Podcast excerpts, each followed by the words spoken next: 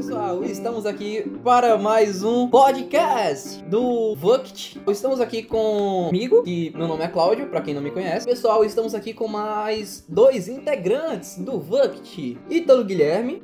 Ah, fala aí pessoal, hoje eu, Ítalo Guilherme, nós estamos aqui, vamos todo mundo viajar na maionese para quê? Para falar, para conversar sobre viagem no tempo, cara. Que loucura. Que insano, velho. E também estamos aqui com o Vinícius, que tá sempre de volta à história. E aí, galera, é, estamos aqui para mais um podcast. Vamos voltar à história, né? Voltar ao tempo. No final, no final a gente descobre que história é essa.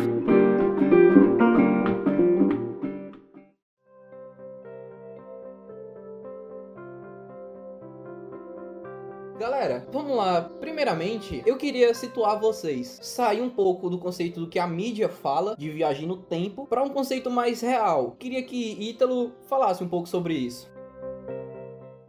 Cara, então vamos lá, porque primeiramente, o que seria o tempo? É um elemento diretamente ligado ao espaço. Com isso a gente tira que o espaço e o tempo, eles estão entrelaçados, ou seja, estão juntos. Você que está escutando isso agora está em algum lugar que seria o espaço, e com certeza está ouvindo isso em algum horário do dia, da noite ou de qualquer outro. É o chamado contínuo espaço-tempo. Exato. Você está em um espaço que seria o lugar e um determinado tempo que seria o horário. Não existe ninguém que possa vir interferir nisso. Por exemplo, não existe outra linha em que você, nesse horário, nesse espaço, estava em outro local. Até porque você está nesse espaço. Até para explicar fica complexo, porque não tem como não ser assim. É assim de, de acordo com as leis da física. Só para complementar, sobre um conceito mais físico, o tempo, ele é uma das dimensões. Porque vocês sabem que existem as dimensões, que é a altura, largura, profundidade. E o tempo, ele é considerado a quarta dimensão. Porque mesmo que você é um ser que tem que vai para algum lugar, que digamos, eu tô aqui no Brasil e vou para algum lugar na Europa. Eu vou percorrer uma certa, digamos, profundidade, que seria a Terra, que ela tem uma altura e uma distância. Uma, tem uma distância, por exemplo. Mas só que se eu for para lá, eu vou chegar lá em um determinado período de tempo. Ou seja, o tempo considera sendo uma dimensão para distância, por assim dizer, para compor a matéria, melhor. E com isso, o tempo, o espaço-tempo, ele se comporta basicamente como um funil. Mas esse funil não vai ser em todo o espaço-tempo, ele vai ser um funil. Seria mais para uma cama elástica parada com vários funis ou com várias com vários pesos, pode até ficar mais fácil. O que seriam os pesos na cama elástica? Que a cama elástica nessa analogia representa o espaço-tempo. Os pesos seriam os corpos com massa. Por exemplo, uma galáxia, ela sempre vai possuir uma estrela maior, que é onde todo os, todos os outros corpos vão girar em torno. Por isso que ela tem aquela forma que parece sempre estar rotacionando. Não é nem que pareça, é que sempre está rotacionando literalmente. Aqui na Terra, Aqui na Terra não. Aqui no sistema solar, o Sol ele exerce a maior massa sobre essa cama elástica, que é o sistema solar. Ou seja, todos os outros corpos eles têm órbita em torno do Sol, porque eles são atraídos para mais perto do Sol, que é o corpo mais massivo do sistema solar. Você mencionou que o espaço-tempo funcionaria como, sei lá, um pano e que os pesos, que no caso seria os corpos, eles seriam o que, digamos, iria interferir no espaço e no tempo, certo? Certo. E uma curiosidade pra galera, o, a única coisa que consegue viajar, viajar não, que consegue deformar o espaço e o tempo se chama gravidade. Então, não é nem a questão do peso, é a questão da gravidade, pois até no filme Interestelar, que eu recomendo bastante pra galera que tá aí, assista, que é muito top. Lá eles utilizam o conceito de que a gravidade, ela, diga, ela entorta o tempo. Vamos pensar como o tempo sendo uma linha e a gravidade, se tu botar ela perto dessa linha, essa linha vai começar a, digamos, se contorcer, se contorcer, se deformar. Então, lá eles utilizam quando os astronautas, eles vão até um buraco de minhoca, eles veem que há uma deformação no tempo. Perdão. Quando eles chegam perto de um, do buraco negro, você vê que ele tem uma distorção no espaço. Ele, quando você chega muito perto dele, você vê que ele, as estrelas e o horizonte ao redor dele, ele fica meio que deformado, fica um sofisticado. E essa, essa questão da gravidade, eu posso pegar até um exemplo para quem gosta de anime, pode pegar o, Dragon Ball, que no Dragon Ball a gente tem um local lá que o nome dele é Sala do Tempo. Aí os guerreiros treinam lá onde a gravidade é bem baixa, tá ligado? Aí lá passam é, um ano, cerca de um ano, em um dia. Então é, é tipo, ele avança o tempo por conta da gravidade que é baixa. Até em Interestelar também tem uma coisa semelhante, que eles estão. Eu não me lembro o nome do planeta, mas eles vão para um planeta, eles saem da, da nave principal e vão para outro planeta. E quem ficou na nave, se eu não me engano, passou 40 e alguns anos. Foi, passou um tempo bem grande em relação às horas que eles passaram dentro do planeta. Que eles ficaram poucas horas no poucas não, ficaram algumas horas no planeta e depois quando saíram, voltaram para a nave, já tinham passado vários anos na nave que estava próxima, mas só por não estar lá teve essa diferença grande na passagem do tempo. Só pra situar a galera que pode não ter assistido Interestelar, nesse filme ele conta a história de um astronauta, de um grupo de astronautas que vão tentar descobrir novos planetas para a sobrevivência da raça humana, pois o planeta já estava sofrendo muito aqui. Desde uma praga tava vindo pra terra, vindo pra terra, tava na terra, quer dizer, e tava devastando todas as plantações. Então eles foram em busca de outros planetas. E quando eles chegaram em um planeta que parecia ser habitável, digamos, tinha alguns dados promissores, esse planeta ficava perto de um buraco negro. E um buraco negro, para quem não sabe, ele é um conjunto de massa muito grande em um dentro de um espaço muito pequeno. É como se tu pegasse, por exemplo, sei lá, um carro que tem uma massa, sei lá, de uma tonelada e comprimisse ele num espaço de tipo um centímetro. Ele iria ficar muito denso e essa densidade é o que causaria a gravidade e o buraco de o buraco negro, por assim dizer. E por ele ter uma gravidade muito grande, ele deformava o espaço, deformava o espaço e o tempo. Então, o planeta que estava perto dele dele sofria essa ação. Ou seja, parece que uma hora no planeta se equivalia a sete anos no, no nosso mundo, na nossa perspectiva de tempo. Isso porque ainda tem o tempo de voltar para a Terra, além do tempo que está no planeta, né? Então, o tempo que se passa é gigantesco.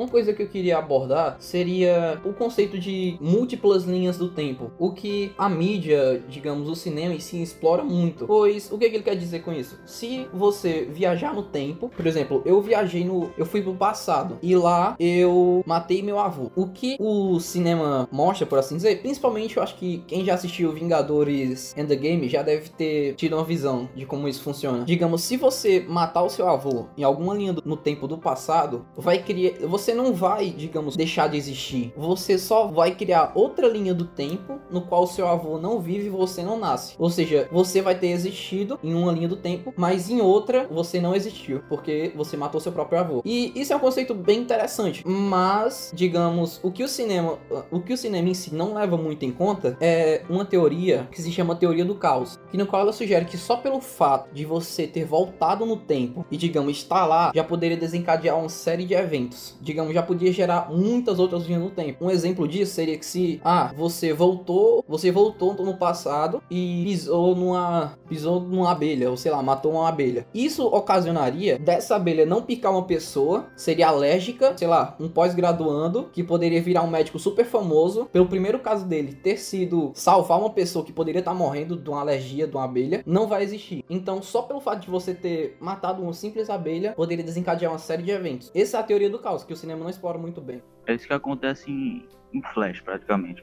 O Flash, ele, na terceira temporada, no começo da segunda, no, no, fim da segunda e no começo da terceira, ele volta no tempo e salva a mãe dele, que havia sido morta. Aí ele cria outra linha do tempo. Essa linha do tempo é chamada Flashpoint. E nessa linha do tempo, é, os pais deles estão vivos, o pai, a mãe, porque o pai morre no futuro. Aí é muito diferente da que ele vivia. Aí, com o passar do tempo, ele vai esquecendo as memórias, as lembranças que ele tinha do, da, da linha do tempo original, e o que a mãe dele tinha morrido. E ele vai perdendo os dele, dele né? Sim. Perdendo o poder dele. E é, ele se arrepende disso, ele volta no tempo, tenta consertar o que ele fez, né? A mãe dele morre, e ele cria outra linha do tempo, só que não exatamente igual à primeira. Bem, é bem semelhante à original, que a mãe dele tá morta. Só que tem uhum. algumas coisas que não ficaram iguais. Nesse caso, o passado, digamos, a, a, linha do tempo original, ela poderia ser mudada e com o passar do tempo, já que, digamos, criou outra linha do tempo, peraí, eu falei muita linha do tempo. Para não confundir o, quem tá escutando, vamos fingir que você tem uma linha do tempo 1, que no caso seria a original. Aí quando ele voltou no passado e salvou a mãe dele, ele gerou a segunda, uma linha do tempo 2.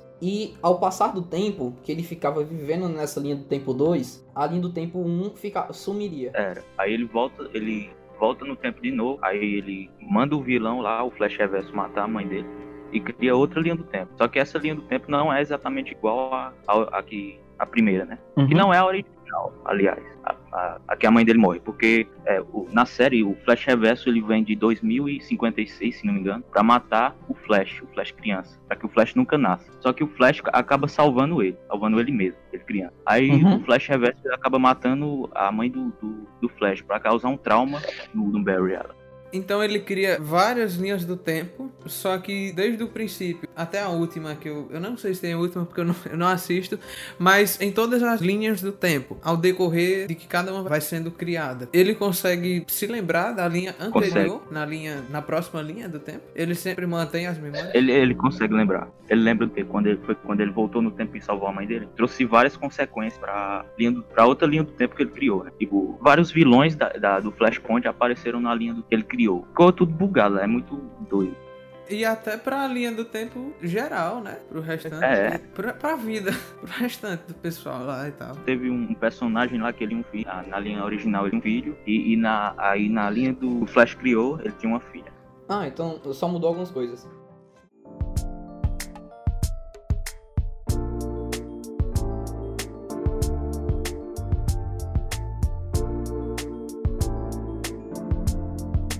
Vocês até podem falar. Sim, se eu voltar no passado e eu matar meu avô, o que que acontece? Digamos, isso é um paradoxo que a ciência não consegue prever o que aconteceria com exatidão, pois nós não temos máquina, máquina do tempo ainda. Mas, digamos, para eliminar os paradoxos da viagem do tempo e para que não aconteça por uma teoria do caos ou que existam múltiplas linhas do tempo, se a- e se a gente viajasse para o futuro?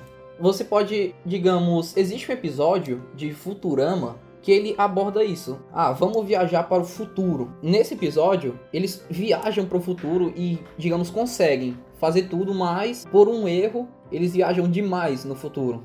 Ao invés deles viajarem, sei lá, 10 anos, eles viajam mil anos. E lá, o que é que acontece? Eles viajaram tanto no futuro que o universo morreu e viveu de novo. Aí foi como se eles nunca tivessem. Seria como se o universo tivesse sempre se renovando. O que eles tentaram trazer lá no episódio. Pois eles viajaram tanto que eles chegaram num ponto onde o universo morreu, por assim dizer. Mas depois disso, ele nasceu de novo. Ocorreu outro Big Bang. E nesse outro Big Bang aconteceu tudo igual à linha anterior, por exemplo, a do passado. E isso é bem legal, embora seja meio que impossível, mas é bem legal você pensar no conceito de que o universo pode estar sempre evoluindo. Isso aí é até algo que eu tava pensando, porque existem duas formas de você viajar para o futuro. A primeira seria é, arriscado, mas seria tentar se aproximar de um buraco negro. Por exemplo, no horizonte de eventos, que o tempo passa extremamente rápido, extremamente devagar para quem tá lá no horizonte de eventos, mas do lado de fora o tempo tá passando numa velocidade extremamente rápida. Seria algo bem fictício, como foi aí no episódio de Futurama, mas é algo a se pensar, porque uma pessoa ela poderia, se algum dia chegasse a algum nível astronômico de tecnologia, alguém poderia chegar no horizonte de eventos de um buraco negro e viajar para o futuro, só que quando chegar no futuro ser totalmente diferente, a Terra praticamente nem existir, quem sabe até a pessoa poderia se deparar com outras formas de vida. Já pensou? É. Você mencionou aí dois jeitos. Um seria o da de você se aproximar do horizonte de eventos, certo? E o outro é esperar. Vai esperar que o tempo passa.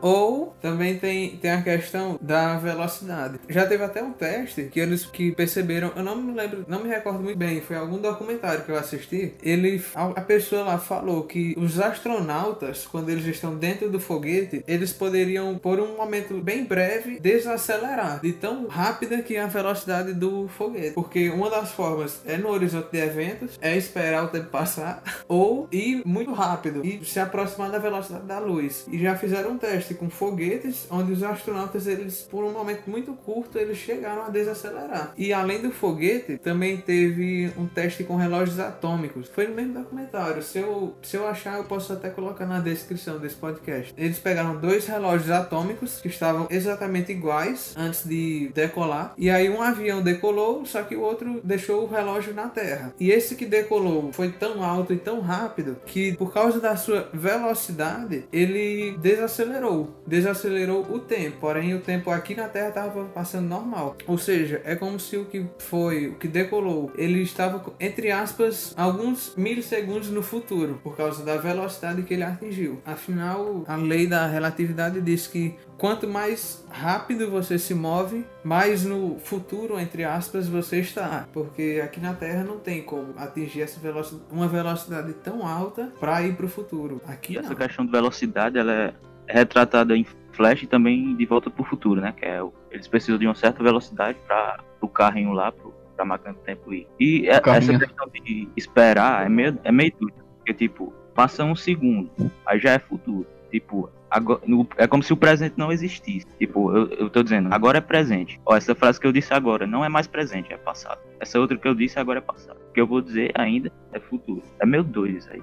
Se, se você for olhar por outra perspectiva também, em nenhum momento existe o presente. Porque, por exemplo, quando você falou, deu o exemplo da fala. Agora, por exemplo, o olhar. Quando você olha para alguma coisa, você primeiro cap- tem que captar aquela imagem, o seu olho, aí depois vai ser processada aquela imagem, vai enviar para o cérebro, e aí sim você vai ter aquela visão do que o seu olho viu. Mas primeiro ele vê, depois é que é processado. Ou seja, o que você vê já está no passado, quando você tem aquela percepção da imagem. O presente é como se fosse uma simulação, entre aspas. Isso é bem, Eu bem acho entre que isso aí mesmo. também já foi até abordado em Graft Falls. Ele fala que o universo é um holograma, o futuro. Eu não tô conseguindo me lembrar muito bem da frase, mas ele menciona sobre isso, que, que a realidade é como se fosse uma ilusão, se não me engano. Mas, então, tentando resumir o que o pessoal contribuiu, ele disse, Vinícius, ele mencionou que o, o presente, ele seria basicamente insignificante, porque a cada um segundo você tá no futuro. A cada um segundo que passou, você tá no futuro, e a cada um segundo que morreu, por assim dizer, ele já foi passado. Ou seja, o que as pessoas pensam como presente seria basicamente uma transição entre passado e futuro. Uma eterna transição entre passado e futuro que se dá um segundo por segundo. E o que tu quis mencionar foi que o famoso, pra quem joga ou pra quem conhece um pouco, se chamaria o delay do cérebro na perspecção presente. Ou seja, até o tempo que o cérebro identifica a imagem já é, já digamos, já tá no futuro, por assim dizer. É extremamente rápido o tempo de captar a imagem, processar e a gente perceber, mas se for no interior do acontecimento, sempre vai ter um mini delay. E também a forma, por exemplo, a gente falou sobre viagem para o passado, sobre o presente, falou sobre o futuro, mas uma, uma das formas mais fáceis de ver o passado com os próprios olhos, que pouca gente já pensou, é olhar para as estrelas. Porque quando você olha para o céu, você vê a luz, o brilho de uma estrela. Mas, por exemplo, o tempo que aquele brilho demorou para chegar foi tão grande que aquela estrela agora ela já não pode mais nem existir. Ou aquele brilho exato ele é do passado. De tanto que é o percurso, de tão demorado que é o percurso da luz daquela estrela sair de onde ela está para chegar nos nossos olhos. É uma das formas mais fáceis de, entre aspas, ver o passado. Entre aspas, não, porque é literalmente o passado, né? As estrelas. Se eu não me engano, foi Isaac Newton. Ele mencionou que quando você olha, ele mencionou com o filho dele na praia. Eu não me lembro qual foi o nome do cientista exato, mas se eu não me engano era Isaac Newton. Ele tava com o filho dele na praia e o filho dele perguntou pra ele: "Papai, fantasmas existem?" E o pai dele mencionou isso. Falou que quando você olha pra cima, você vê fantasmas de estrelas mortas. Pois você sabe que a distância medida no espaço seria em anos-luz. Digamos, em um ano a luz viajaria aquilo, basicamente. Então, se por exemplo a luz daquela estrela que tá a milhões de anos-luz, ou seja, ela demorou, sei lá, se tiver um milhão de anos-luz daqui, a luz demorou um milhão de anos pra chegar até a gente. Então, por isso que ela pode ter, a estrela já pode em si ter carbonizado, carbonizado não, Já pode ter falecido de uma forma mais É. fácil de compreender. De tão grande que é o tempo para chegar.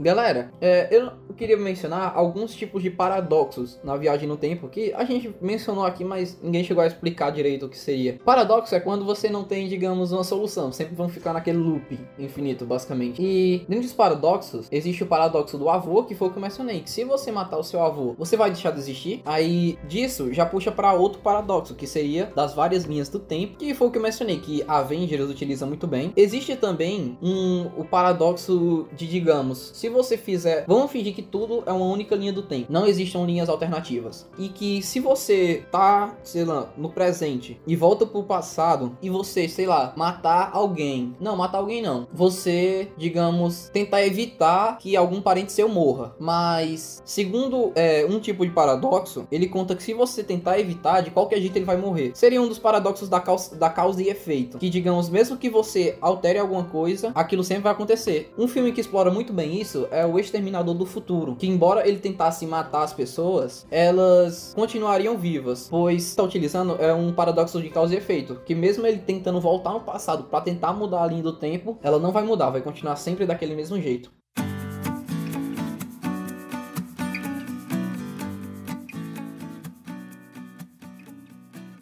Então, galera, essa foi a nossa conversa sobre viagem no tempo. Vocês podem ver que teve algumas viagens aí.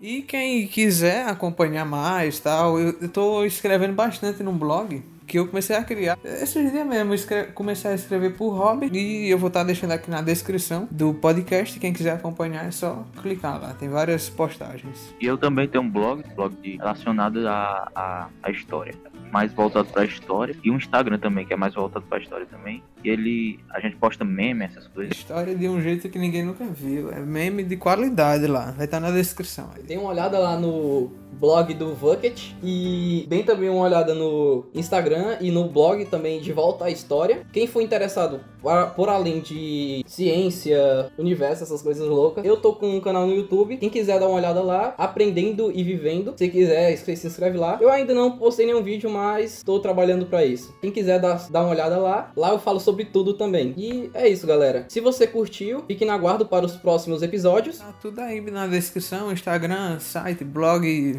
Quem quiser seguir também já tá todos os Instagrams pessoais vão estar tá aí. E foi isso. Vamos pro futuro agora. Vamos pro futuro. Foi boa e valeu. Valeu.